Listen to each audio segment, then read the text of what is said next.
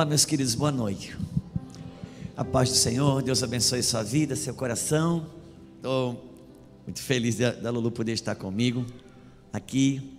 A gente veio matar um pouquinho da saudade é, do Rodrigo, da Elaine.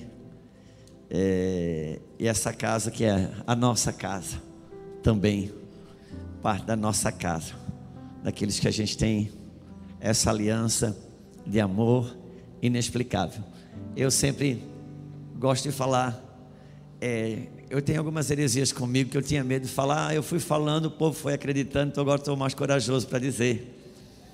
Mas eu tenho algumas coisas que eu acredito dessa forma. E às vezes a gente não encontra muito fundamento bíblico para apoiar algumas coisas, porque elas são, são um pouco noia mesmo, é um pouco doideira. Então, é, por isso que é muito bom quando você encontra alguém para descobrir que você não está doido sozinho, não é verdade? Coisa maravilhosa quando você encontra alguém que você, basta, eu não estou louco sozinho. Então, muita gente que, por exemplo, que encontra o pastor Luiz Hermínio na internet, o cara fala, sabia que eu não estava doido sozinho. Tem gente mais maluco que eu ainda. Mas eu acredito que tem pessoas que no espírito elas já se conhecem, mas a seu tempo Deus apresenta. E você sabe. Você sabe. E às vezes você não consegue provar muito isso na Bíblia. Mas o fato é que quando Jesus ele no, entrou no Rio Jordão, Jordão, e foi até João Batista, um dia, no Espírito, ele já tinha tremido no ventre e se apresentado. Então eles tinham uma conexão já. E você sabe quando você encontra alguém que você tem aquela percepção que você acha essa pessoa dentro do seu espírito. E, e a gente vive isso é, com, com a casa do Medina, e é muito interessante porque a amizade é uma coisa muito espiritual. A amizade é uma coisa muito espiritual. Por quê? Porque tem transferência. Toda conexão que tem transferência, ela é extremamente espiritual. Ninguém que arruma um amigo fica do mesmo jeito. Ou ele vai piorar, ou ele vai melhorar. Por quê? Porque a amizade tem transferência. A amizade tem transferência. E para nós é uma alegria cada vez que a gente pode dar uma escapada e vir até aqui. Principalmente vir com a Lulu. Achei que ia vir namorando no carro, mas ela veio dormindo um pedaço de tempo. E aí eu ponho o retrovisor assim, ó Fico só olhando e admirando, né? E dirigimos quase quatro horas para chegar aqui. Levantamos cedo, já pregamos hoje de manhã. E Jesus continua falando aos nossos corações. E que o Senhor fale ao seu. Que o Espírito de Deus nos leve a lugares mais, mais dentro dele, mais profundo nele. Tem uma coisa acontecendo e que o céu está procurando promover nos nossos dias. Tem alguns anúncios que o Senhor já tem feito de um certo tempo. E parece que a gente não tem grandes problemas de, se, de nos relacionarmos com as promessas de Deus. Nosso maior problema, me parece ser, de quando o tempo da promessa ser cumprida chega, a gente não está preparado para ela. Parece que a gente consegue se relacionar bem com as promessas de Deus, mas a gente não consegue se relacionar com o cumprimento, com o encaixe dela. Por quê? Porque na maioria das vezes a gente não se prepara para elas. O que o que faz a gente crer nas promessas de Deus não é o glória a Deus e aleluia que a gente dá quando o pregador fala sobre a promessa. É o quanto que a gente se prepara para ela. Sabe? Tem alguns, tem, sabe aquele ditado que a gente fala: olha, meu irmão, se eu falar que vai chover, pode preparar o guarda-chuva. É mais ou menos isso. Deus falou para Noé: vai chover. Ele creu na palavra, ele foi é, preparar a arca. Quem se prepara, quem crê nas promessas, se prepara para ela. Nem todo mundo creu na pregação de João Batista. Não foram todos. Todos aqueles que acreditaram na pregação de João Batista, quando chegou o Messias, eles reconheceram o Messias. Quem não creu na pregação de João Batista, quando o Messias chegou, eles não creram. Eles não, não, estavam, não estavam prontos para aquele momento. O que faz eu e você abraçarmos, entrarmos na, no cumprimento das palavras de Deus, é o quanto que a gente minimamente se prepara para ela. Por quê? Porque quando ela chega, ela precisa encontrar um recipiente minimamente preparado. E eu percebo que o Senhor já vem nos avisando, nos falando, tempo, sobre mexidas, sobre transição, sobre deslocamento. E pela bondade do Senhor, eu venho falando disso há mais tempo.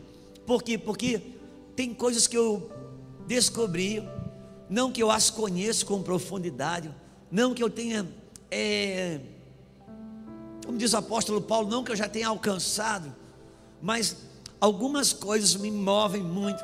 E descobri, por exemplo, sobre os deslocamentos de Deus.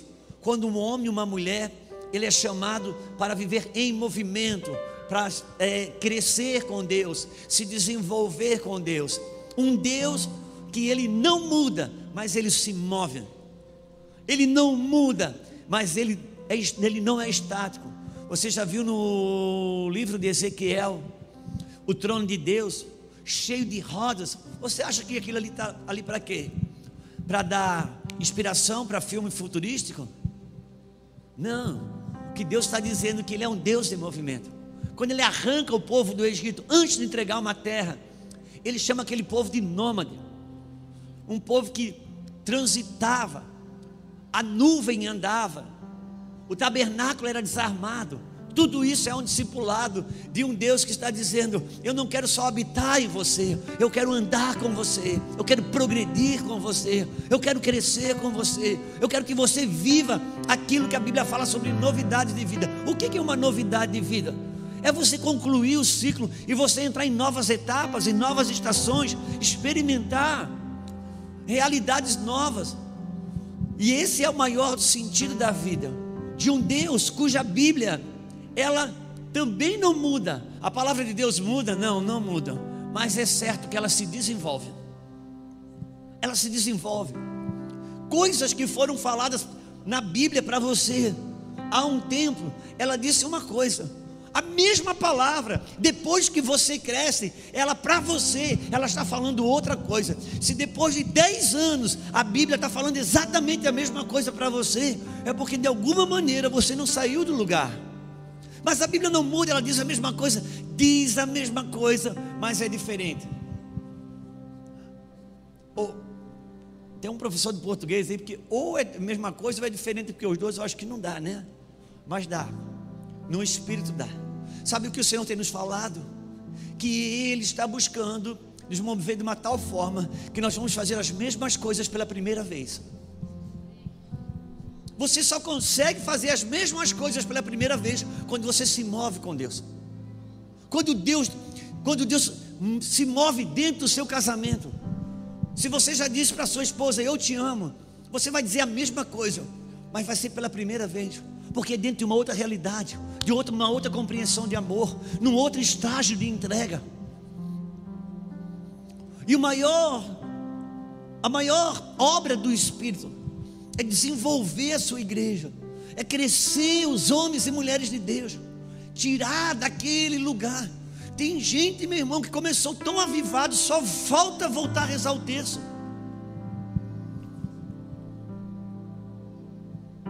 paralisou. E ele está mexendo, gerando deslocamento. E tem deslocamento que ele não vem senão por meio de choque. Tem deslocamento que ele não vem senão por meio de dor. Tem deslocamento que ele não vem senão por meio de susto. Tem deslocamento que ele não vem senão de uma forma drástica, que tem que ter um tratamento de choque para a gente se mover é do caráter de Deus também criar um rebuliço para colocar as coisas em ordem. E eu gostaria de ler uma passagem bíblica com você, que está onde? Evangelho de João, capítulo 5, pode ser o versículo 1 mesmo. Ele está querendo mexer aqui. Ele está mexendo com alguns de nós. Se você permitir, Ele vai mexer, vai deslocar. Não é possível que eu peço atenção nas letras das canções que vocês cantam nessa casa. São altas, são fortes. Cantar suas canções e depois não dar uma resposta para ela, olha, melhor não cantar. Se você não canta, se você não crê quando você canta, Deus crê quando escuta. Porque você pode ser incrédulo, mas Deus não, Deus é o Deus da fé.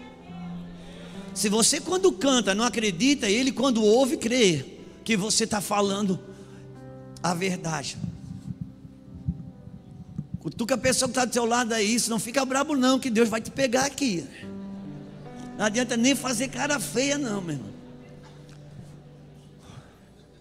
Tem gente que acha que cara feia é espiritualidade. Já viu? Tem gente que vai ficando emborrado é porque acha que está ficando mais espiritual. Não, está só ficando mais chato. Não está ficando mais espiritual. Porque se você ficar mais espiritual, vai ter mais alegria e vida dentro de você. Pode ter certeza. E fica tranquilo que Deus não tem problema nenhum com humor. O Espírito Santo não sai do culto quando tem um humor no culto. Não. O Espírito Santo tem problema com a malícia, ele não tem problema com a alegria. Com a malícia ele tem problema, com o humor não. Então você pode inclusive sorrir porque você está sendo filmado. Amém? Ou você acha que esse relâmpago no céu é do nada? Se não, teu pai batendo uma fotinha dizendo: Olha que lindo. É um flecha. Você que define como você vai olhar as coisas. Se os seus olhos forem bons, a maneira de ver as coisas, a cura nos nossos olhos. Eu já falei essa experiência em algum lugar, volto a repetir. Eu nunca esqueço a Isabel e a Sara, elas têm quatro anos e meio de diferença. E a Isabel, ela já, eu não sei, eu acho que já tinha alguma coisa na mamadeira dela que ela já eu nem sei o dia que ela aprendeu a ler e escrever, porque quando a gente viu, ela já estava lendo, escrevendo. Com dois anos de idade, ela já tinha um alfabeto inteiro. Com três anos, quatro, ela já falava a palavra que eu desconhecia. Eu nem sei como é que era aquela menina. Mas depois veio a Sara. Com no segundo ano do, na escola, ainda não sabia nem ler nem escrever. Passei um trabalhão com a Sara. Depois de trocentos anos que eu fui saber que ela era dilexa, porque não, nem sabia que existia isso, eu ensinava e a Sara falava tudo ao contrário, por causa da dislexia. Eu nem sabia que existia isso. A Sara não disparou ímpar, ela dizia empapar. Ela dizia ao contrário. Quem já ouviu aquela expressão, é, quando você tem uma coisa assertiva, você, aquilo ali é batata, não tem erro. Quem já ouviu isso? Você, pasme, a Sara dizia, pai, isso aqui foi pepino, pai. Eu digo, pepino, filho. Diante de Deus, ela, a Sara sempre tinha as palavras trocadas. E a Isabel ia ensinar a Sara a escrever e a ler. E a Sara, língua portuguesa, a Sara disse: Meu Deus, para escrever, né? Falar é bem mais fácil, né, Bel? Aí a Isabel quis ajudar a Sara. Disse: Não, Sara, é assim mesmo, fica tranquila. Para o teu consolo, deixa a Isabel te falar uma coisa. A Isabel sempre muito cuidadosa com ela. Você sabia, Sara, que a língua portuguesa é uma das mais difíceis do mundo? E a Sara falou: Que bom, Bel! Isabel olhou, que bom, como assim? Que bom, Bel, a mais difícil nós já sabemos. Depende de como você olha as coisas, porque se os teus olhos forem bons, todo o seu corpo será bom. As coisas lado de fora podem não mudar, mas você pode mudar a maneira de ver as coisas que você está vendo. Porque como você vê as coisas define como você está aqui dentro. Às vezes o lado de fora não, não, não muda. Mas se eu mudo a maneira de ver, eu mudo aqui dentro. Capítulo 5 de João, versículo 1. Obrigado, Senhor, por essa noite na tua presença. Obrigado pelo teu santo, poderoso e glorioso Espírito. Obrigado pela tua bondade sobre nós. Eu oro, Senhor.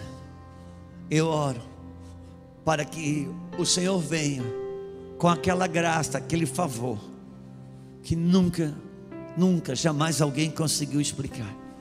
Eu oro para que a tua mão venha com aquela abundância de bondade e que nada e nem ninguém tenha nesse lugar a ousadia de roubar a tua glória, Senhor. Algum tempo mais tarde, Jesus subiu, subiu a Jerusalém para assistir uma festa dos judeus. Ora, existe em Jerusalém, próximo à porta da ovelha, um tanque chamado, em hebraico, Betesda, o qual tem cinco pavilhões. Betesda quer dizer é, tanque de misericórdia ou águas de misericórdia. Neste tanque costumava ficar uma grande multidão de enfermos, cegos, coxos e paralíticos. Eles esperavam o movimento das águas. De tempo em tempo, um anjo descia e agitava as águas, e o primeiro que entrasse no tanque, depois do movimento da água, sarava de qualquer doença que tivesse. Estava ali, inválido, havia um homem há 38 anos. Jesus, vendo-o deitado, sabendo que estava nesse estado havia muito tempo, disse-lhe: Queres ser curado? Respondeu-lhe o enfermo: Senhor, eu não tenho ninguém que me ponha no tanque quando a água é agitada. Enquanto estou tentando entrar, desce outro antes de mim. Então lhe disse Jesus: Levanta-te, pega a tua esteira e anda. Imediatamente um homem foi curado, pegou a sua esteira e pôs-se a an. Eu gosto dessa tradução que diz assim: Imediatamente um homem se viu curado.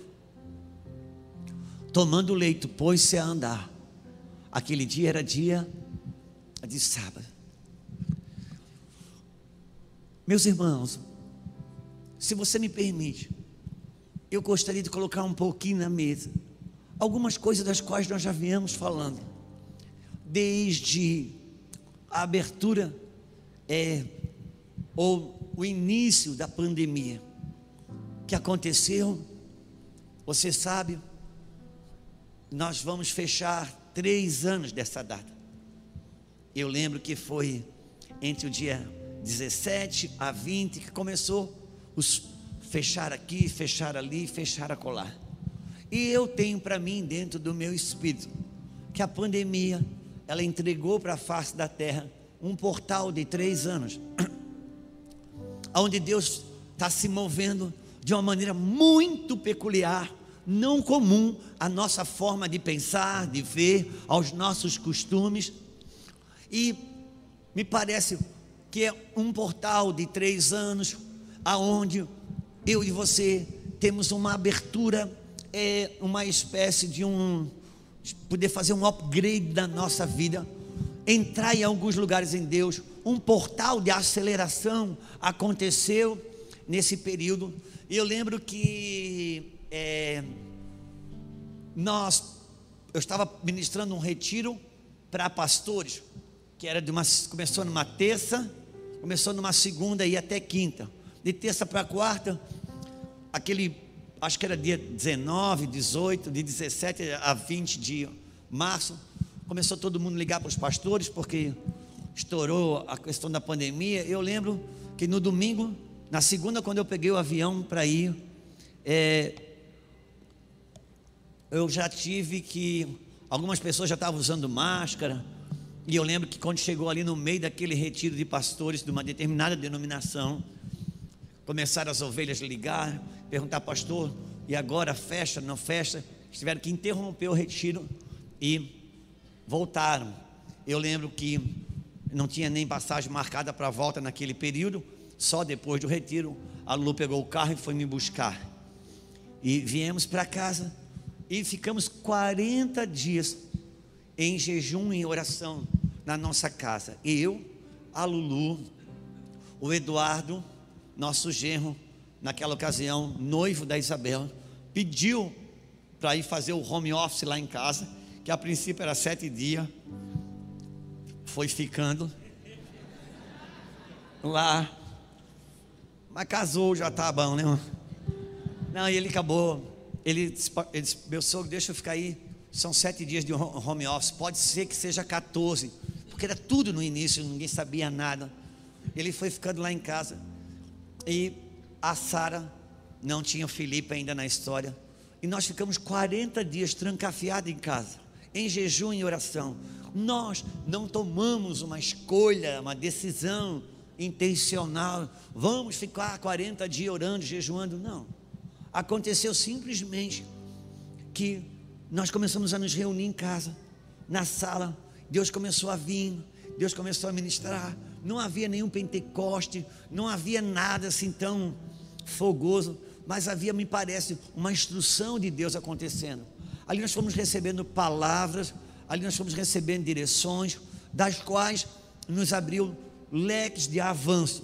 Ali nasceu a Casa Real, a nossa plataforma online, ali recebemos instruções é, muito significativas para nós. Tem, vivemos daquelas instruções e ainda estamos andando sobre elas. E, e o Senhor foi colocando algumas coisas no nosso coração. E uma das coisas que ele foi colocando é todas as experiências que você teve comigo vai te ajudar para os novos passos. Todas as experiências que você teve com a minha movimentação vai te atrapalhar. Eu preciso aprender a me movimentar com Deus a partir das minhas, das minhas experiências com Ele. Porque as experiências que eu tenho com Deus, as transferências que eu tenho com Deus, do Espírito de Deus para dentro do meu espírito, ela vai estabelecendo construções dentro de mim. As movimentações não. As movimentações elas são para um tempo, elas são para um período, ela completa ciclos da nossa vida. Elas vencem. Elas vencem. E para nós, eu já falei isso aqui mesmo nessa casa várias vezes. Nós não temos muito problema se nós formos chamados a largar as coisas do diabo para pegar as coisas de Deus. A nossa dificuldade é largar as coisas de Deus para pegar as coisas de Deus. É se mover com Deus, é andar no novo de Deus, andar no frescor de Deus, se manter online com Deus. Quando Deus propõe um deslocamento, quando Deus propõe uma mudança, quando Deus quer me introduzir numa nova jurisdição, Ele sempre vai trabalhar com uma coisa na minha vida que tem um nome. Alguém pode me perguntar qual o nome? Limite. Deus nunca vai aumentar uma medida sua se Ele não te levar no seu limite. Ninguém se estica, ninguém se aumenta se tem folga ou se está frouxo. Você não aumenta. Toda, toda medida que Deus vai aumentar de você, Ele vai levar você no seu limite. Você sabe, nunca ninguém aqui jogou nada de videogame, essas coisinhas que muda de fase. Nunca ninguém jogou. Mas se você um dia tivesse jogado, deixa eu falar para você como é que funciona. Cada vez que você muda de fase, parece uma coisa tão difícil, tão difícil, impossível de passar. Mas depois de um tempo, quando você volta a brigar com aquele joguinho, você já não consegue nem começar lá do começo, você já pula lá para frente. É assim ou não é? é? Gente, pelo amor de Deus, não me deixa sozinho, porque senão eu vou ficar desviado, vou me sentir desviado. É assim ou não é? Mas quando você muda de fase, você diz, uau, agora parece que agora não dá mais. Eu fui no meu limite. Exatamente, se você não experimentar o seu limite, você não muda de fase. Mas no limite tem dor. No limite, você vai levar o teu, a tua musculatura a um extremo que você desconhece. E há o atrofiamento da fé, o atrofiamento de uma vida com Deus ela é, está aí. Deus não diria, o profeta Abacuque fala: Senhor, aviva a tua obra no meio dos anos. Por quê? Porque a obra no meio dos anos ela pode paralisar. O avivamento meu pode paralisar. Tem um monte de gente sentada nessa cadeira aqui que eu já eu, mesmo já falei hoje aqui. Já foi fogoso com Deus, já foi radical com Deus. Hoje, se bobear, volta a rezar o terço a gente vai perdendo aquele ímpeto, vai perdendo aquele fogo. Cara, e pelo amor de Deus, Se você perde o fogo, você perde tudo. Por quê? Porque uma lenha sem fogo é uma teologia sem vida. E uma coisa que eu não posso perder é o meu fogo. Eu não posso perder é o meu fogo. A, sabe, a sarça ardente, quantos lembram da sarça ardente? Ela não precisava ter teologia. A sarça ardente não precisava saber pregar. A sarça ardente não precisava de esboço, ela só precisava queimar, porque aonde um homem e uma mulher de Deus queimam, Deus fala por meio dele. Talvez não venha com a melhor teologia, não venha com a melhor escatologia, mas é algo que bate e traz vida, algo que mexe com a gente. E essa passagem aqui é tão conhecida. Você já ouviu ela falar, você já ouviu pregar. Não, mesmo quem prega sobre essa passagem, não corre muito distante do que eu vou falar e do que eu vou dizer. Mas nós estamos aqui para pregar coisas novas. Nós estamos para descobrir nas Escrituras aquilo que eu sempre digo: isso aqui é o menu de Deus. Tudo que você comer nesse cardápio é bom. Tudo que você experimentar nesse cardápio é bom. Isso é verdade, é. Mas tem o prato do dia. O prato do dia ele serve. O prato do dia é o fresco. Qual é o nosso maior empenho? É descobrir, Senhor, no teu menu, qual é o prato que o Senhor quer servir hoje. E se ele já foi pregado mil vezes, se Deus quer servir, ele se torna fresco. E o Senhor vai ao encontro desse lugar chamado Betesda, você conhece, você já acabou de ler. Há muitos coxos, muitos doentes. E ele encontra um homem, e tinha um homem lá, inválido ou paralítico. É muito interessante. Por quê? Porque esse homem, ele não era um homem carregado de problema. Ele tinha um problema maior. Ele era paralítico. Tinha gente ali que era cego, ele não era. Tinha gente que era mudo, ele não era. Tinha gente ali surdo, ele não era. Tinha gente ali que estava, sei lá, com outro tipo de doença. Não era o caso dele. Só que a Bíblia deixa muito claro que parece que tinha uma, um, uma certa história contada. Até hoje não sabemos o quanto que isso é legitimamente verdadeiro ou não, os pormenores disso. Parece que existem alguns manuscritos que não há essa, essa colocação, e outros parece que há. Como eu não sou muito ligado assim, no mundo da teologia, não posso afirmar. Vou só ficar com essa consideração que está aqui. Parece que naquele tanque havia um movimento que um anjo passava uma vez por ano ali. E ele movia as águas. E parece que o que ocorria era que o primeiro que entrasse na água, esse era curado. E aquele homem ali sendo paralítico, é óbvio que ele não ia ser curado nunca, dependendo disso. Por quê?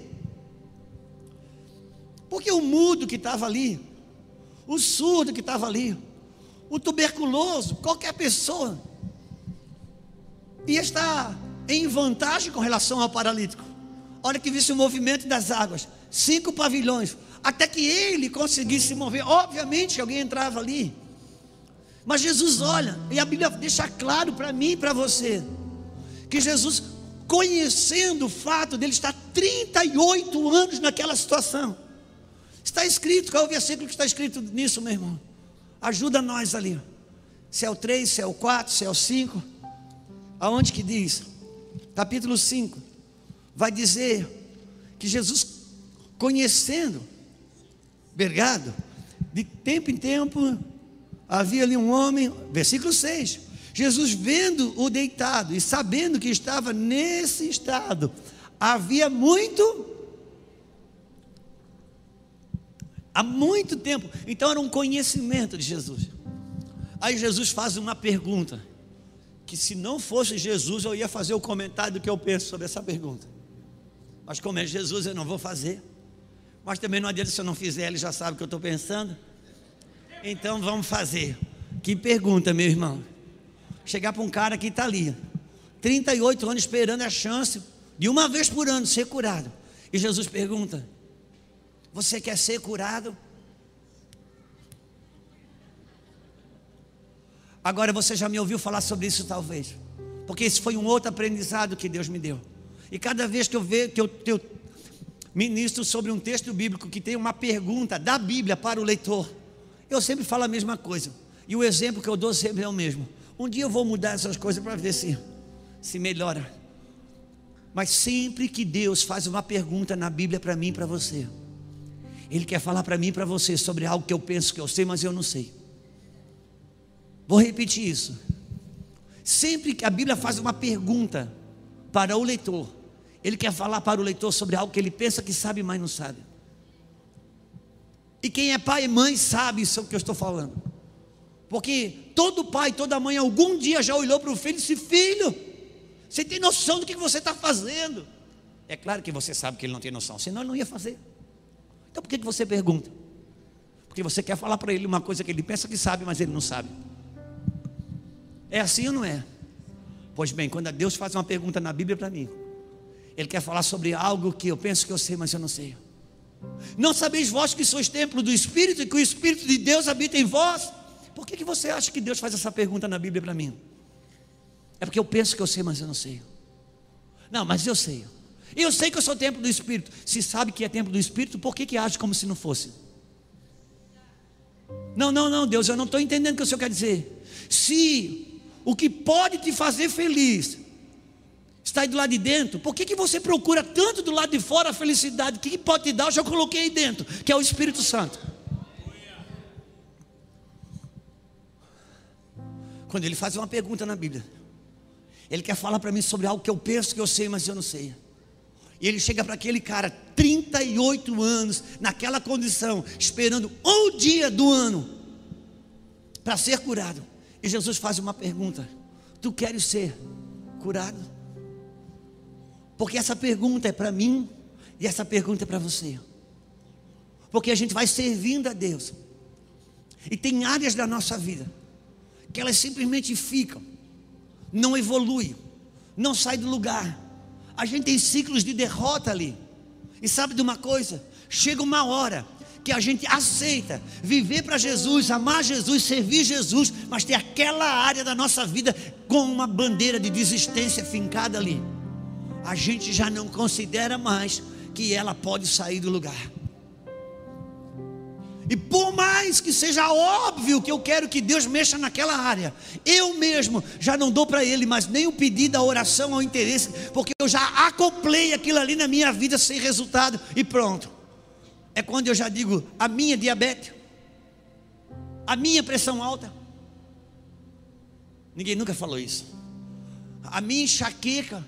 A gente se aposta daquilo que Jesus já levou na cruz para mim não ter mais. Quando você entende o que eu estou falando? Então, quando Jesus pergunta para ele, cara, você quer ser curado?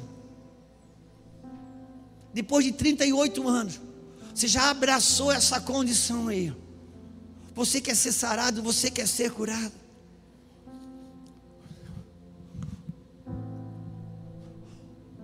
A pior de todas as prisões é aquela cuja gente já não sente mais o peso das algemas. Eu vou repetir isso. A pior de todas as cadeias é não sentir mais o peso da algema. É quando a gente já se acostuma com o peso da algema. Aquilo já não comunica mais para a gente uma prisão, já não comunica mais para a gente uma cadeia, já não comunica mais para a gente um bloqueio, já não comunica mais para a gente um problema ser resolvido. A gente não tem mais aquilo, sabe? O cara está dormindo em casa, de repente aquela chuva terrível começa a pingar em cima da cama. Meu Deus, lá tem que se levantar pega a cama, empurra para o lado, vai na lavanderia, pega lá um, um balde, põe embaixo do pingueiro. Não vê a hora do dia amanhecer para ir lá arrumar esse telhado para poder dormir correto de noite com a cama no lugar. Sabe o que acontece? Amanhece o dia ensolarado, já levanta cedo, já tem uma coisa para fazer, já vai, já corre, pronto. Chega a noite, não está chovendo, devolve o balde para a lavanderia, põe a cama para o lugar, dá uma semana, chuva de novo. Pingueiro, ah meu Deus, vai lá, empurra a cama para o lado, põe o balde, não vê a hora do dia amanhecer para arrumar o telhado. No outro dia, já levanta atrasado, correndo, e agora? Vem a noite, só que essa noite já está chovendo, mas ainda não está pingando, a chuva está meia, meia fraca, já deixa a cama de lado, o balde já fica no quarto, porque se chover, quantos entendem o que estamos falando? Pronto, depois de um tempo, já faz parte da mobília do quarto. O balde, a cama fora do lugar, porque aquilo não comunica mais uma desordem para a gente. Lá um dia, dá uma namorada meia forçada, quebra o pé da cama. No desespero, vai lá, põe uma lata de leite ninho, põe dois, do, do, um tijolo, aí aquela cama fica assim. Não vê o dia amanhecer para arrumar a cama. Vem o dia seguinte, não dá tempo de arrumar, você já sabe. Depois de dois meses, aquela cama está daquele jeito. Se arrumar, não consegue mais nem dormir.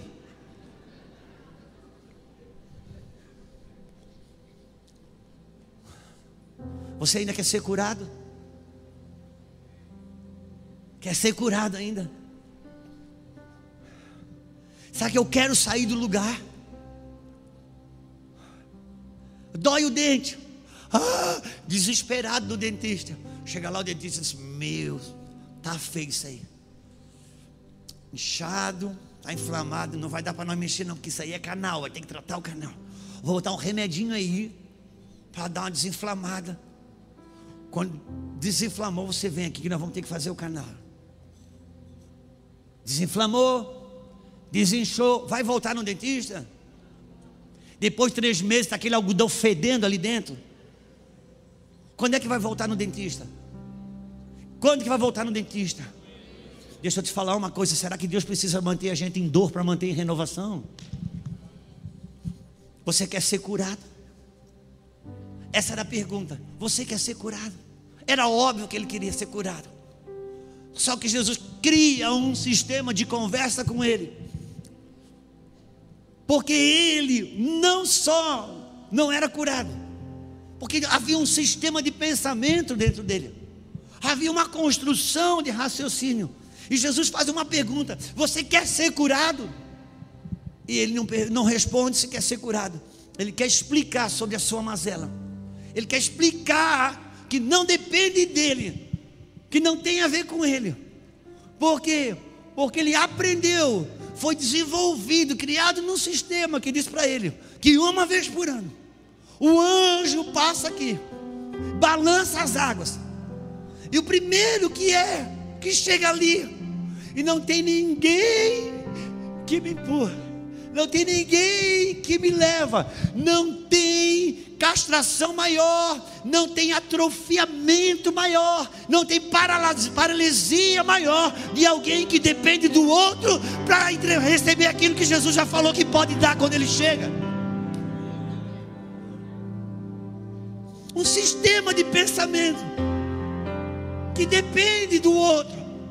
E ele, Jesus, meu filho, eu cheguei. Quando eu cheguei, tudo bem pela apostila, mas eu não dependo dela. Tudo bem pelo curso, mas eu não dependo dele. Tudo bem pela teologia, mas eu não dependo dela. Tudo bem em pregação maravilhosa, mas eu não dependo dela. Se eu cheguei, você quer ser curado?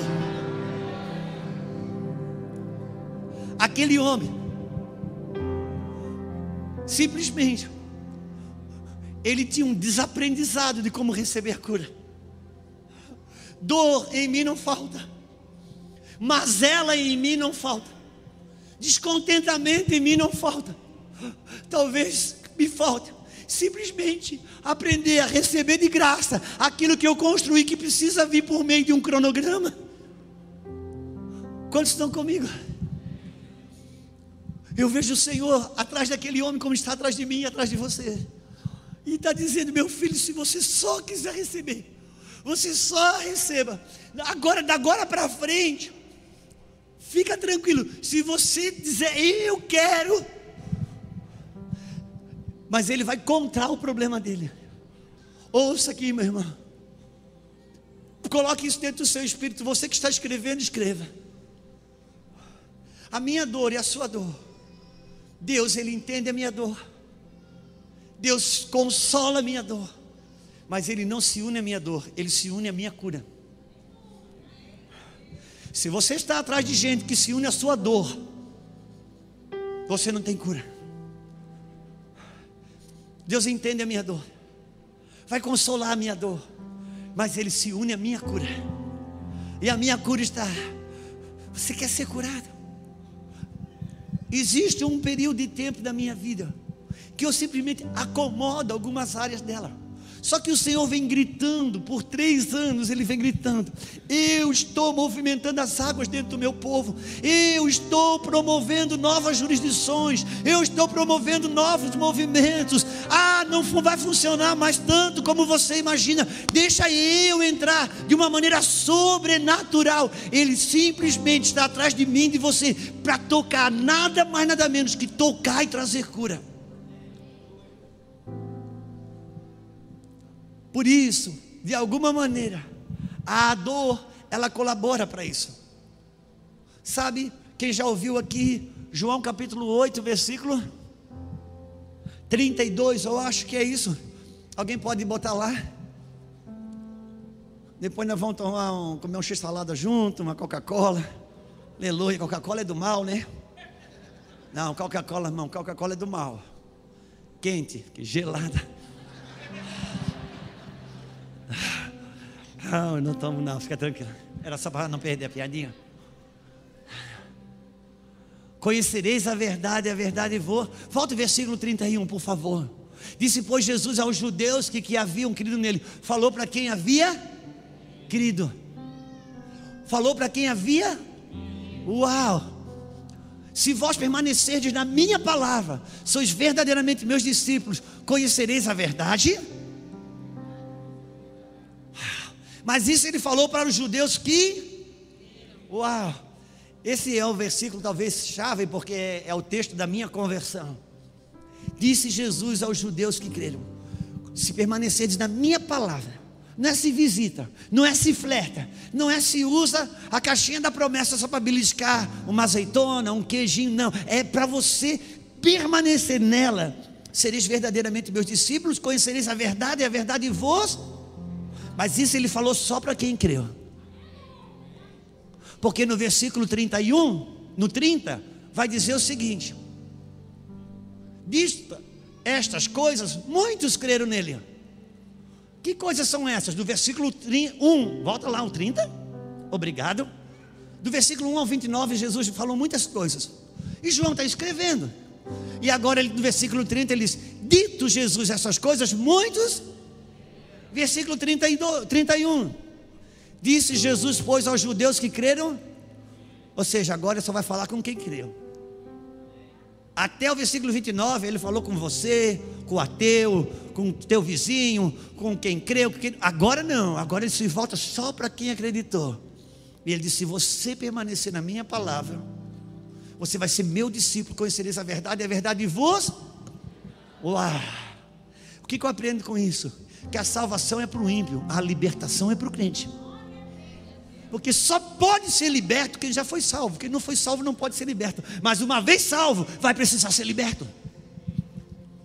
Por quê? Porque eu posso sair do Egito, viver fora do Egito com uma mentalidade de escravo. Mas eu não vou entrar em Canaã se não tiver uma mentalidade de governo. Então veio o deserto, para quê? Para arrancar de mim a minha mentalidade de escravo. Porque quem entrou em Canaã não foi quem venceu o Egito, quem entrou em Canaã foi quem venceu o deserto. Porque o deserto trabalha com. Ele apresenta os meus limites. O deserto traz para fora tudo que eu tenho de bom e tudo que eu tenho de ruim. É Deus me dando a me conhecer. Por isso eu levarei você, levei vocês ao deserto para dar a conhecer o que estava no vosso coração. E tem a tradução, a maioria da Bíblia em português vai dizer: Eu te levei para o deserto para te humilhar e para saber o que estava no teu coração. Só que essa forma traduzida, ela ficou muito estranha. Na tradução da língua inglesa, vai dizer assim: Eu te levei para o deserto para te fazer humilde, para saber o que estava no teu coração. Parece que assim na nossa língua tradução nossa, parece que Deus levou a gente para lá para, tipo assim, vou te humilhar, vou acabar com você. Não é. É porque o deserto tem um poder de trazer para fora. Quando eu chego no meu limite, entenda, ponha isso dentro do teu espírito. Para Deus aumentar uma medida de segurança em mim, Ele vai ter que destapar uma medida de insegurança que eu não conheço.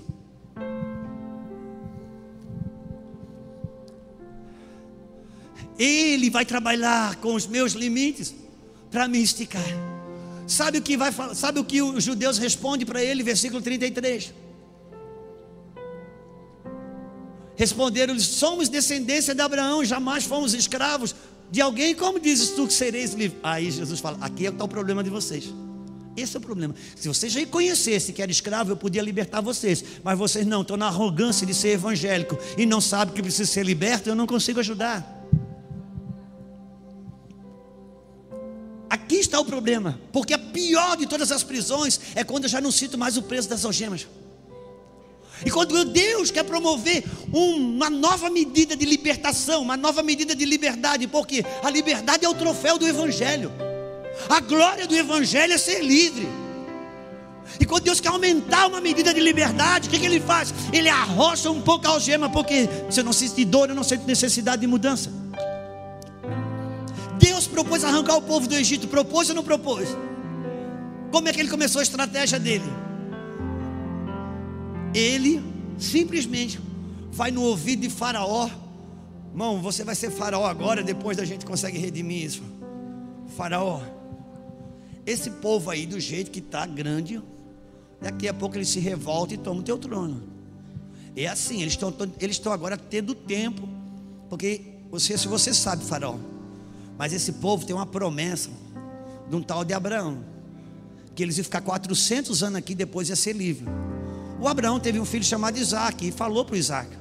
O Isaac teve um filho chamado Jacó e ele falou para o Jacó. O Jacó teve um filho chamado José que sabe dessa promessa. Inclusive, esse José, antes de morrer, disse: Olha, não me enterra, não. Mantém meus ossos numa caixinha, porque Deus vai vir arrancar esse povo daqui e eu quero ir junto. Rapaz, se você não arrochar esse povo aí daqui a pouco, tu não dá mais conta, você mete o reino. Bem no período que chegou a data dele ser liberto, Deus manda Faraó oprimi-los. Porque era Deus promovendo um clamor que o povo precisava dar para experimentar a liberdade que não tinha e nem sabia que tinha. Alô? Quando aperta o cerco e você tem que lidar com algumas emoções que você não consegue administrar, quando aperta o cerco e você tem que lidar com algumas pressões que mexem em seguranças que você não quer ter, é Ele fazendo a algema apertar para te dar uma liberdade que Ele quer te dar. Você quer ser curado? Não, eu quero explicar para você a minha história. O quanto que ela é triste. Irmão, se você contar a tua história triste, sabe o que vai acontecer? Eu vou contar a minha e vou aumentar um pouquinho só para não perder para você, porque você precisa ter mais pena de mim do que eu de você. Porque a gente sempre acha que a nossa dor é a pior. E ele não quer, ele não está interessado na história do paralítico ou do inválido, ou seja, como a Bíblia mostra ali. Ele está interessado na cura. Eu não sei, aqui nós temos muitas histórias, mas a cura vem de um homem só. Jesus, ele está disposto a entrar com cura, com liberdade. Um povo livre, um povo que anda guerrido, um povo que diz: Senhor, eu quero ser curado. Eu não tenho vergonha de dizer que falta aqui, dói ali, dói acolá. Eu não quero ter nenhum tipo de preconceito com relação a isso. Eu quero ser curado. Pega uma coisa dentro do seu espírito. Não tem como não tem como você experimentar uma medida maior da glória de Deus sem você se relacionar com as suas mazelas. Quando a glória de Deus chega, eu acho que eu vou, tá, vou me sentir mais forte.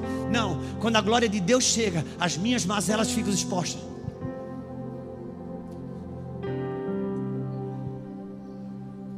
Meu pastor gosta de falar sobre isso, Isaías capítulo 1, capítulo 2, capítulo 3, capítulo 4, capítulo 5, Isaías profetizando: ai de ti, Edom, ai de ti, Moabe, ai de ti. Capítulo 6, ele vê a glória do Senhor diz: ai de mim,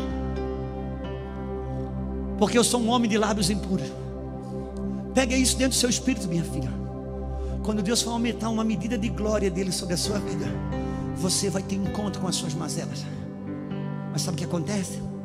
Quando você tem um encontro com as suas mazelas, você fica com medo, acha que está sendo reprovada, acha que está mais distante. E ele está dizendo: Não, eu estou mostrando as suas mazelas, porque eu quero que aumente a tua gratidão sobre a minha graça, e você entenda que não tem a ver com você, mas comigo, diz o Senhor.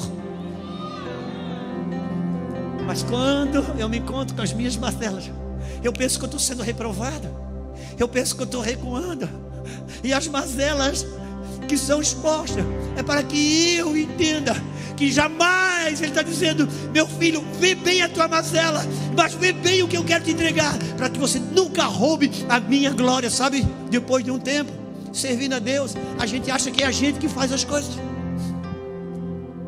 Aquele ali eu ganhei para Jesus, aquele ali eu libertei. Não, não, não, não, você não está entendendo, você não fez foi nada, você não dá conta nem da sua vida. Mas Ele está propondo cura. Um povo que dê a glória para Ele, simplesmente receba. Ah, como eu queria merecer as coisas que Deus tem me dado, mas não dá, não dá. Eu queria orar mais para justificar a unção que Ele me dá sobre a palavra. As pessoas dizem, pastor Juscelio, que Bíblia que você lê? Quanta revelação é essa? Eu vou para casa, eu quero orar, e ler bastante a Bíblia, para a hora que a pessoa perguntar que revelação, de onde é que vem isso? Eu queria que fosse porque eu oro, oro bastante.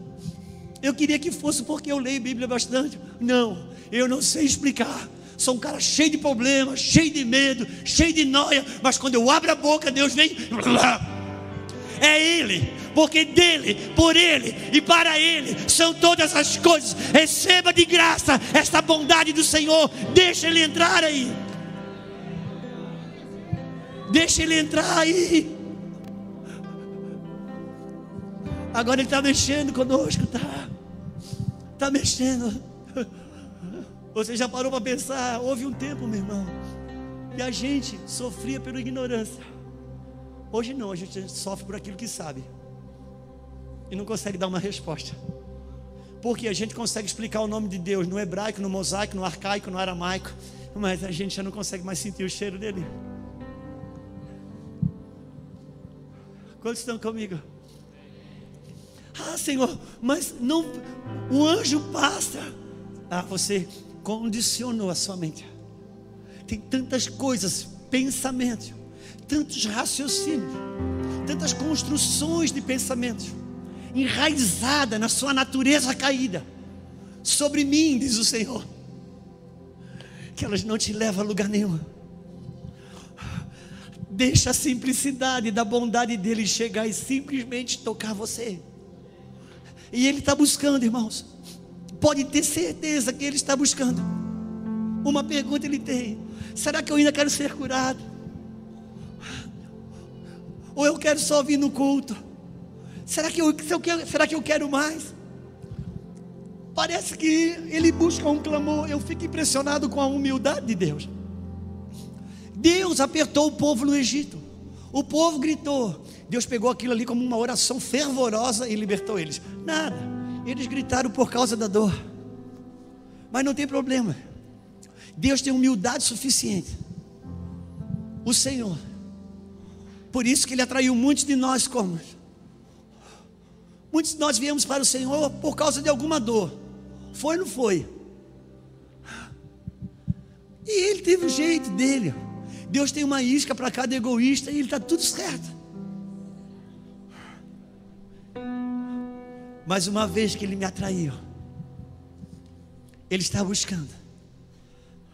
E sabe, alguém já reclamou e disse: Ah, você está fazendo isso na, na, no dia de sábado, versículo 10. Então os judeus disseram ao homem que tinha sido curado: É sábado, e a lei do Senhor não permite que carregue a tua esteira. Não, faz isso comigo, não. Não faz isso comigo, não. Você que me convenceu que eu só podia ser curado uma vez por ano, não venha me dizer como que eu desfruto da minha liberdade, não. Por favor. Não.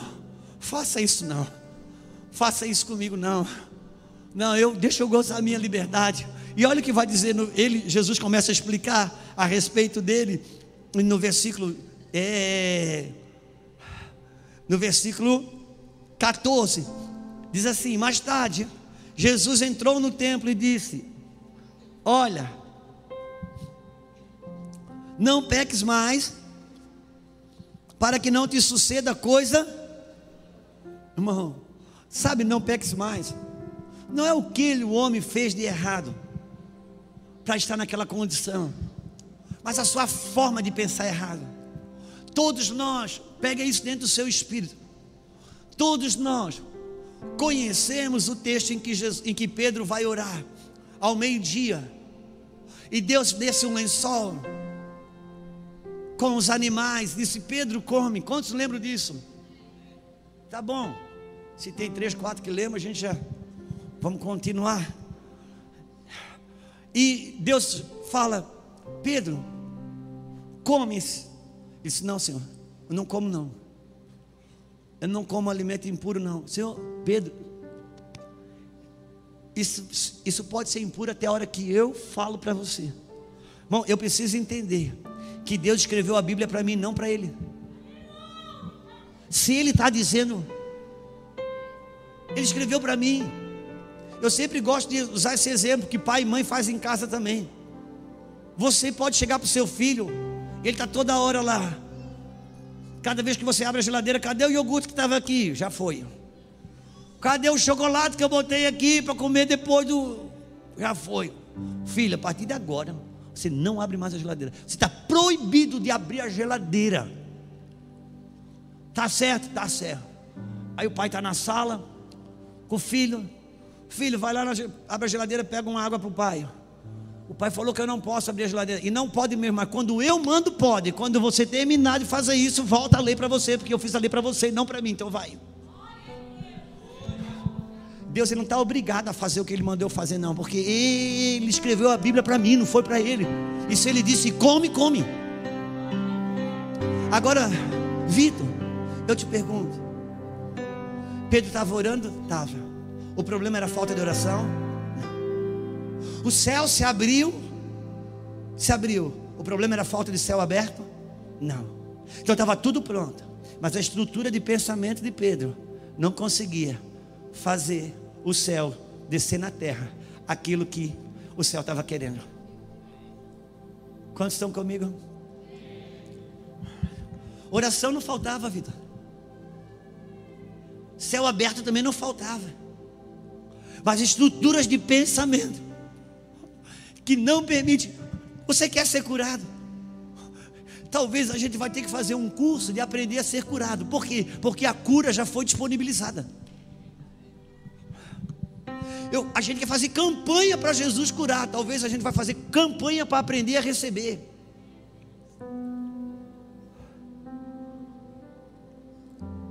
Porque ele tem mais interesse e idade que eu em receber.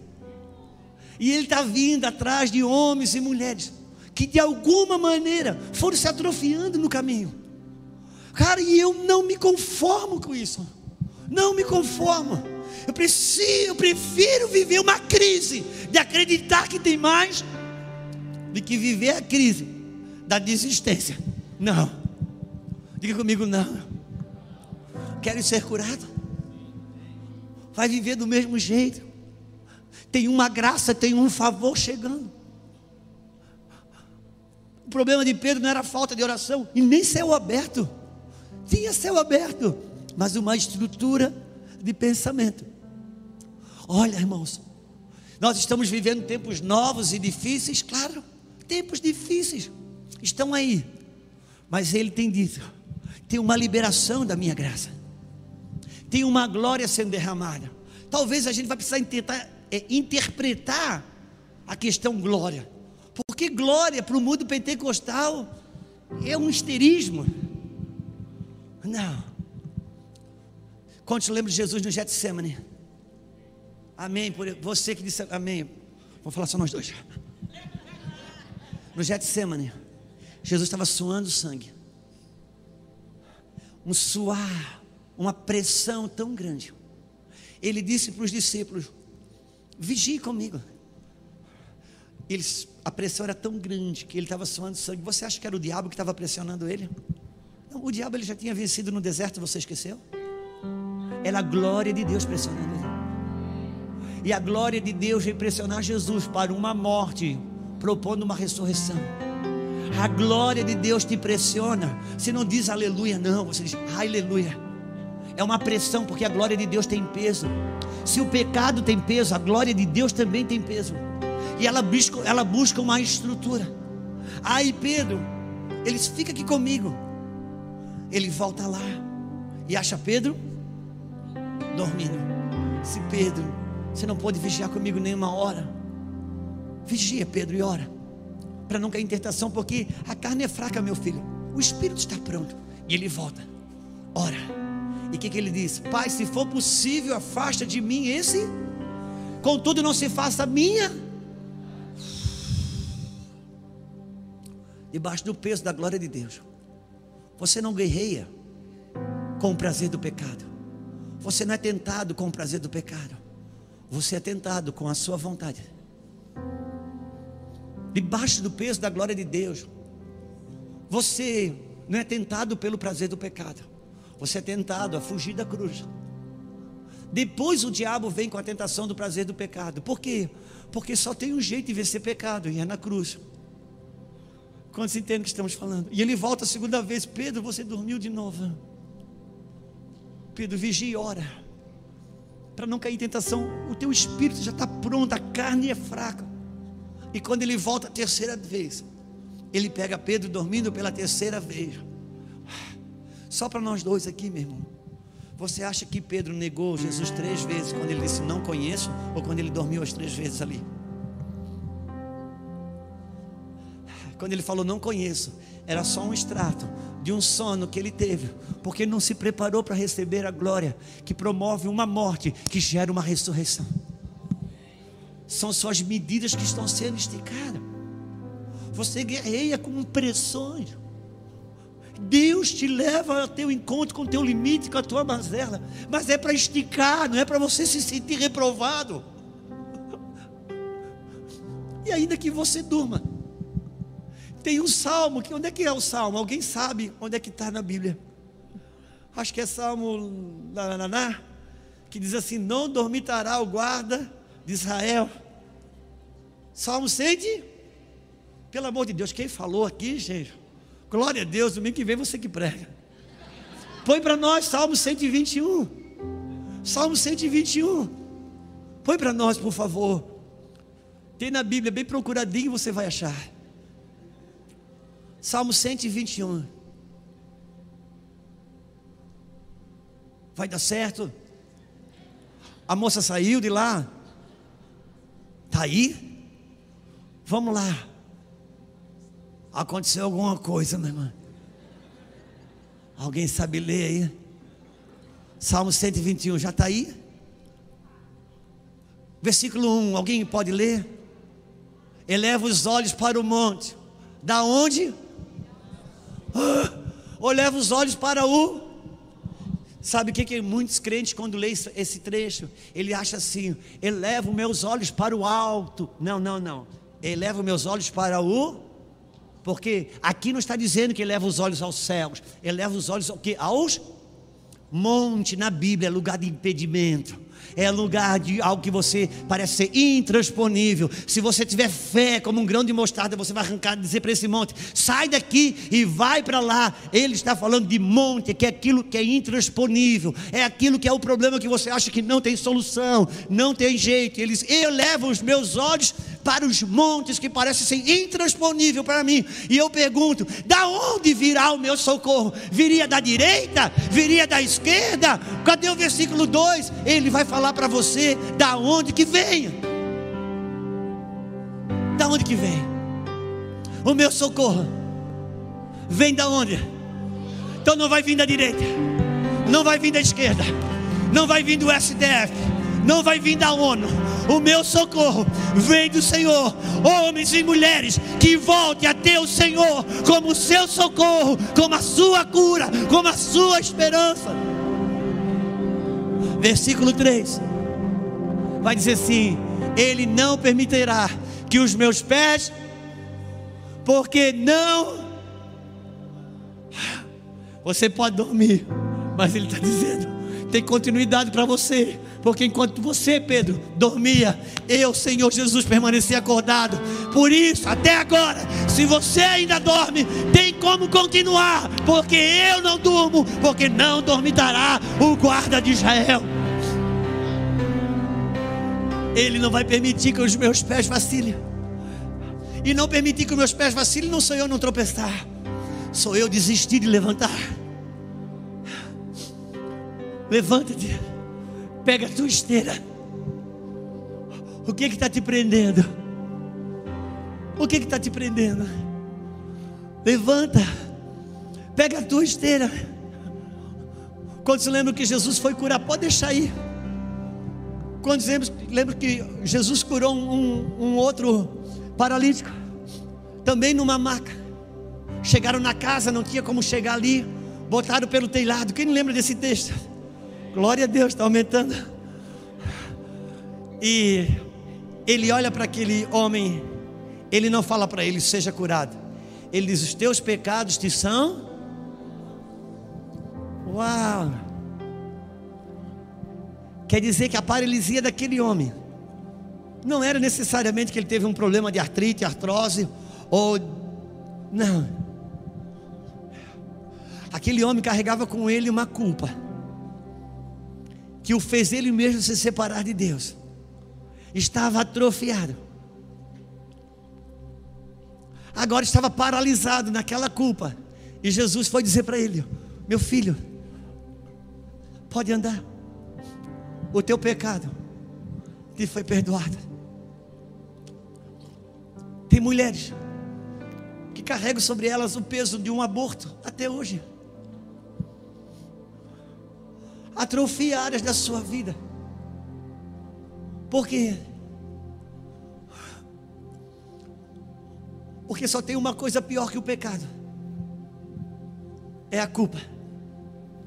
Porque o pecado ele me separa de Deus, e a culpa diz para mim que eu não posso voltar.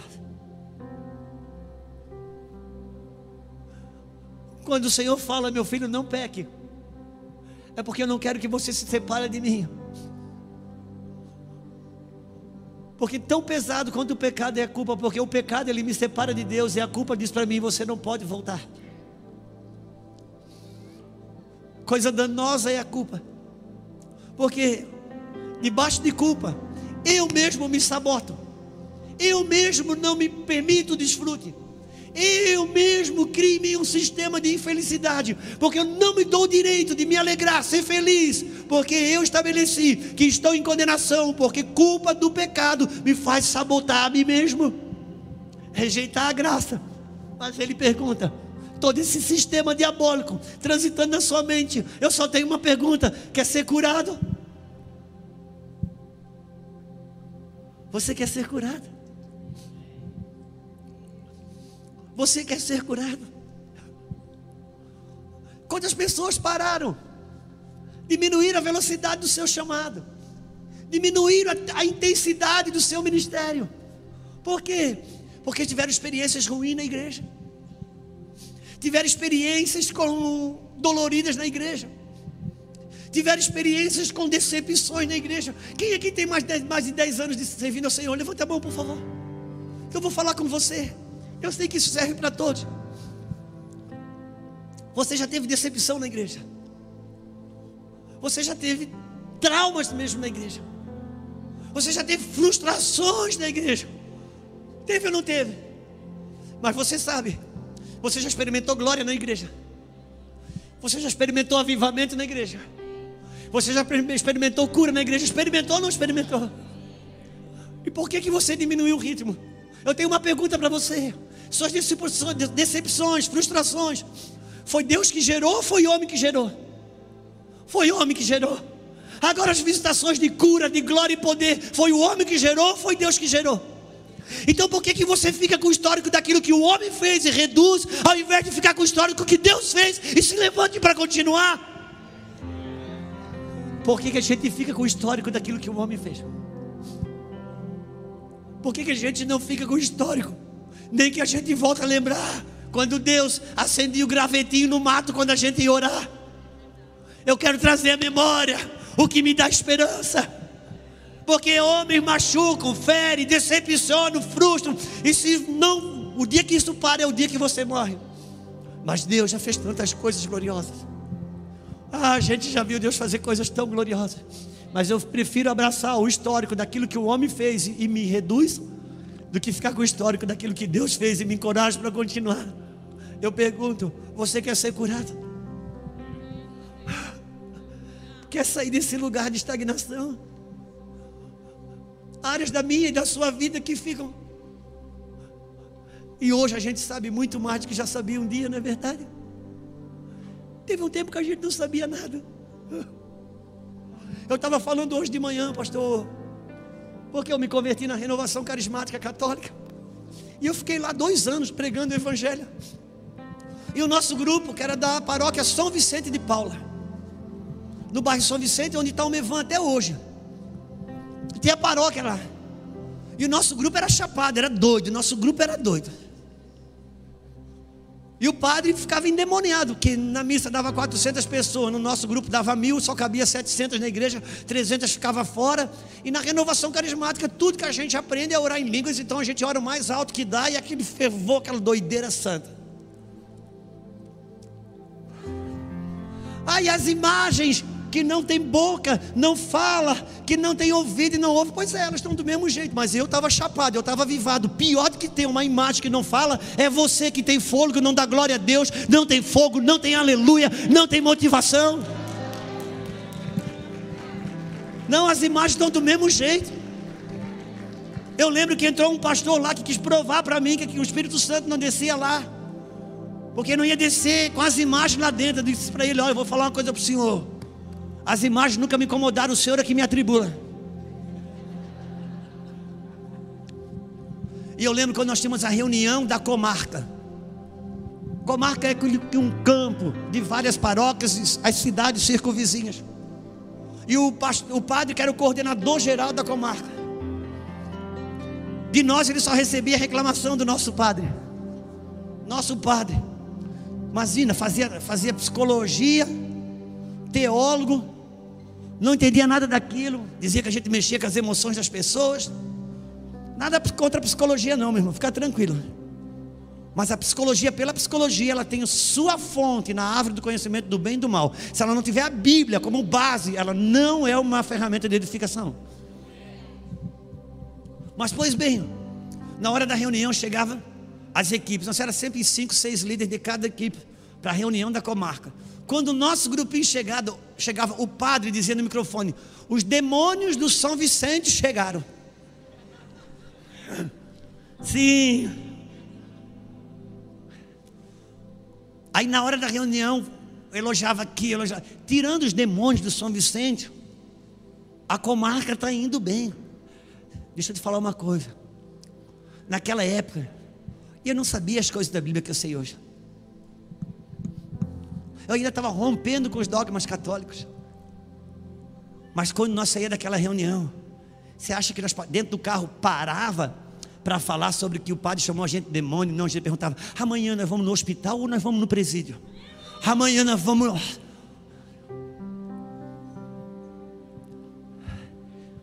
Você quer ser curado? E sabe o que ele vai falar? Versículo. Ele está tentando explicar a missão dele.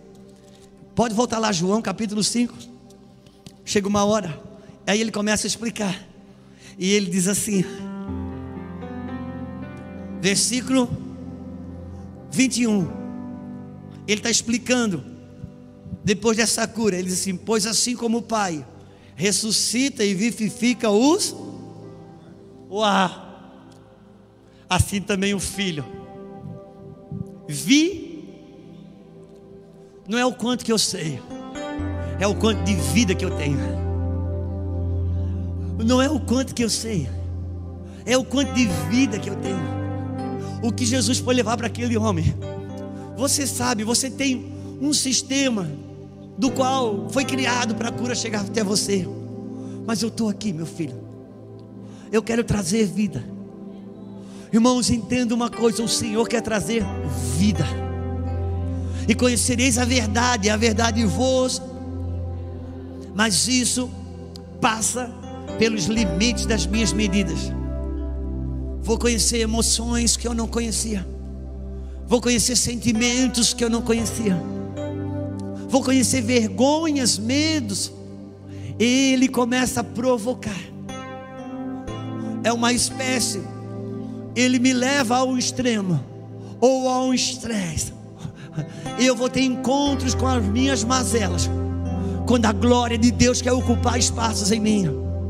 E é nesta hora que eu escolho, porque aqui é um corte, eu vou encerrar.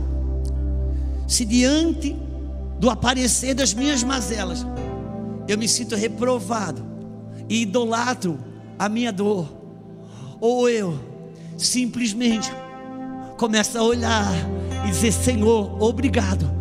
Diante de tudo isso, o Senhor me deu a glória da salvação e uma liberdade para viver. Aqui nesse lugar, quando eu sou fraco é que eu sou forte. Nesse lugar, quando eu sou fraco, é que eu sou forte. Nesse lugar do vazio. Você sabe, minha filha, que eu estou falando? Aquele vazio que você não sabe de onde é que. É um vazio. Esse vazio parece horrível, mas é o lugar para ele. Sabe por quê? Ali a vaidade, nesse vazio, ela não tem oxigênio. Ali meu egoísmo não tem oxigênio vai morrendo tudo que parece precioso aos olhos dos homens. E ali ele pode criar o que dele. Não despreze os vazios. Não despreze. É onde ele cria. No vazio ele não reforma. No vazio ele não restaura. No vazio ele cria. Quando você quiser reformar algo, se você for reformar esse tênis, vai ser a partir do tênis. Mas quando você vai criar um tênis, você parte do zero. Quando Deus deixa você conhecer um vazio, é porque Ele está criando algo novo. Ele não tem reforma, é algo novo que está sendo criado. Quantos estão comigo? Mas quando o vazio aparece, me assusta. Sabe o que eu faço? Eu corro para o celular, eu corro para qualquer coisa, porque o vazio denuncia a minha ansiedade e me denuncia que eu não sei ficar comigo sozinho e nem com Deus. E Ele está me devolvendo esses lugares que a Bíblia gosta de chamar de contemplação. O que, que seria uma contemplação? A palavra já diz, Vitor, contemplo. Contemplar é estar com o templo. A gente não sabe mais estar com o templo. Um minuto sozinho, a gente já vai para o celular e fica fora do templo a gente já se conecta com alguma coisa e fica fora do templo. Contemplar é aprender a voltar aqui, ficar com Deus e eu. Sabe de uma coisa? Primeira coisa que acontece quando eu escolho ficar sozinho, só eu e Deus, eu começo a enxergar minhas mazelas. É horrível, sabe por quê? Eu meio que fico de mal comigo. É porque quando eu não estou ali, eu me vejo de outra forma. Só que eu preciso me resolver aqui dentro com essas coisas que eu sou mal, de mal comigo. Sabe por quê? Pergunta por quê. Porque a maioria das brigas que você tem do lado de fora é com as áreas que você está de mal com você e do lado de dentro, aí você briga com outro. Se você ficar com Deus e se resolver aí dentro, você não tem problema de se relacionar do lado de fora. Porque se você estiver de, de bem com Deus e com você, depois você aprende a lidar com o problema do outro. Quantos estão comigo? Ele está nos trazendo para lugares de cura. Já não é mais o quanto que sabemos, mas é o quanto que deixamos Ele tocar nossas vidas.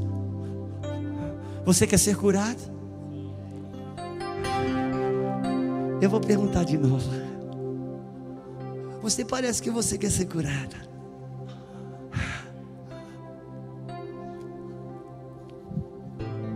Áreas da nossa vida que vão ficando eu não posso imaginar, irmãos. Tem algumas pessoas que começaram tão bem com Deus. Parece que a caminhada deu uma segurada, deu uma freada.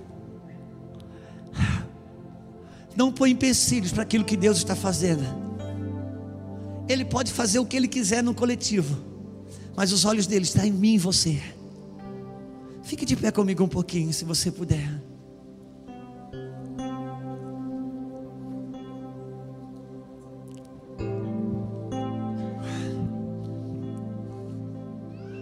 Trinta e oito anos, talvez já acostumado. E o Senhor está bagunçando algumas áreas de alguns. Por quê? Porque Ele quer trazer uma mobilidade que já não existia mais.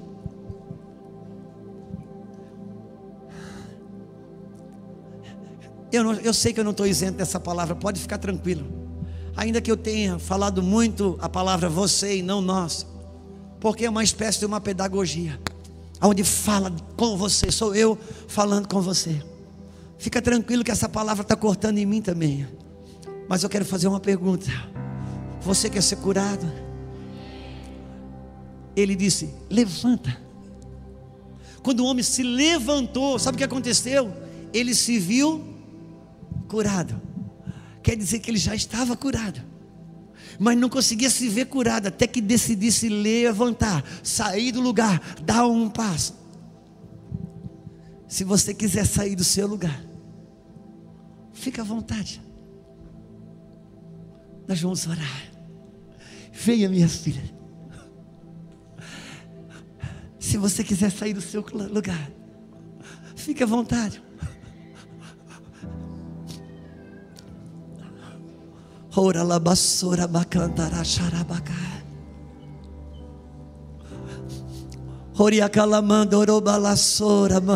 Ora.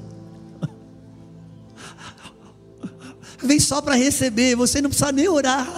Você não veio aqui para orar. Você não veio aqui na frente para orar. Você veio para receber. Você só veio para receber. Depois que Elias viu a nuvem tamanho da mão de um homem, ele não intensificou a oração. Não, ele, Deus já desatou. Está desatado. Agora é uma questão só de receber. Diz para Acabe correr, porque a chuva vai pegar ele. Pode chegar, dá um jeitinho de vir mais para frente. Não fica no corredor, não. O Senhor foi atrás daquele homem. Ele foi atrás daquele homem, você entende? Ele foi atrás daquele homem. Eu lembro quando eu falei para minha Lulu, não sei qual ano da nossa história, que eu falei, amor, eu vou agora só nos cultos aos domingos. Deu. Não vou mais me envolver. Eu vou nos cultos ao domingo, vou cuidar de você, vou cuidar das meninas. Cara, não adianta. Ele vai atrás de você. Ah, sabe? E, tá, e o teu chamado, cara. E o teu ministério. E a tua vida, aquela, aquele ímpeto que você tinha. Ah, eu aprendi a descansar em Deus. Não, irmão, não chame de desistência. Não chame de descanso aquilo que é desistência. Uma coisa é descanso, outra coisa é desistência.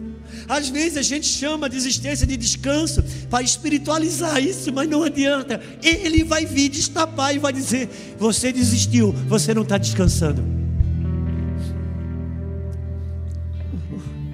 Você que está aqui na frente, Entenda, não tem ninguém melhor que ninguém. Quem ficou, não, não tem como medir a fé de quem ficou e de quem veio. Quem tem, não, não esquece isso. Mas deixa eu dizer algo. De alguma maneira você se levantou. De alguma maneira você deslocou.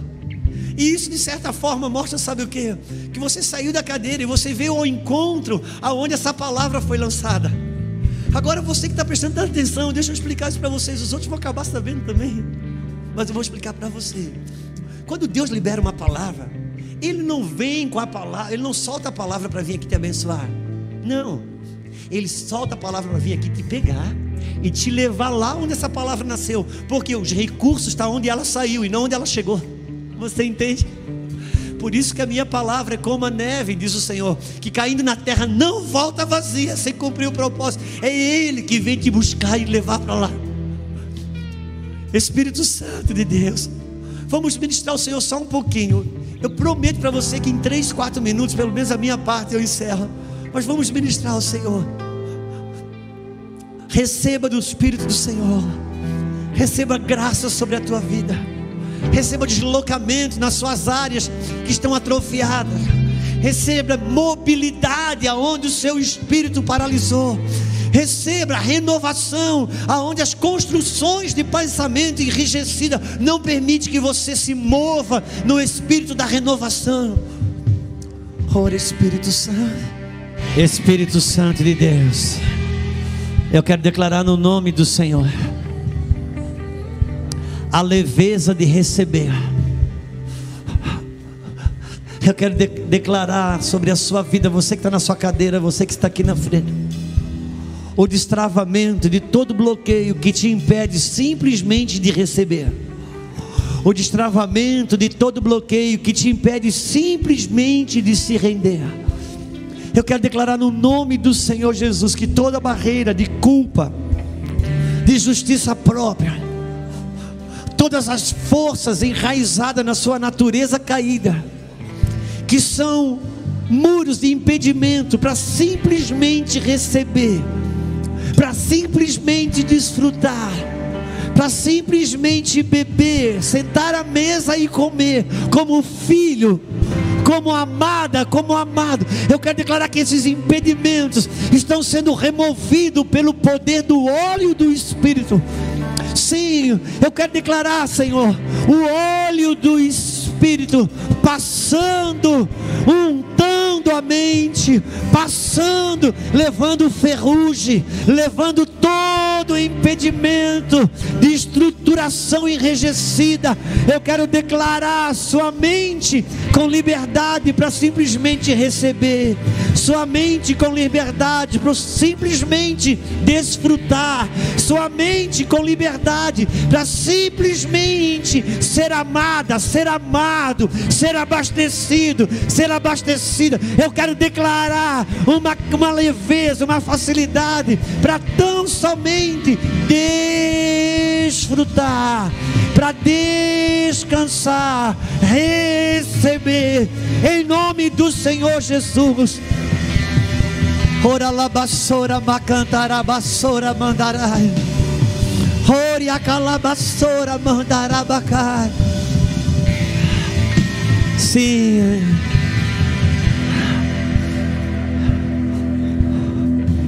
É um aprendizado. É um aprendizado. Só receber parece tão difícil. Eu vou falar para você uma palavra que o Senhor deu para Lulu. Pelo Espírito Santo. O Espírito Santo falou para mim. Cadê o Vitor? Vitor está aí ainda. O Espírito Santo falou assim, Vitor. Ousadia não é irreverência. Ousadia é a quebra do medo. Porque ousadia e irreverência é uma linha muito fina. A ousadia não é irreverência. A ousadia não é desonra. A ousadia não é desrespeito. A ousadia é a quebra do medo. Quem aqui tem mais de um filho, levante a mão rápido. Você tem mais de um filho, você sabe. Você tem um filho que recebe mais coisas de você do que o outro, e ele não é mais obediente.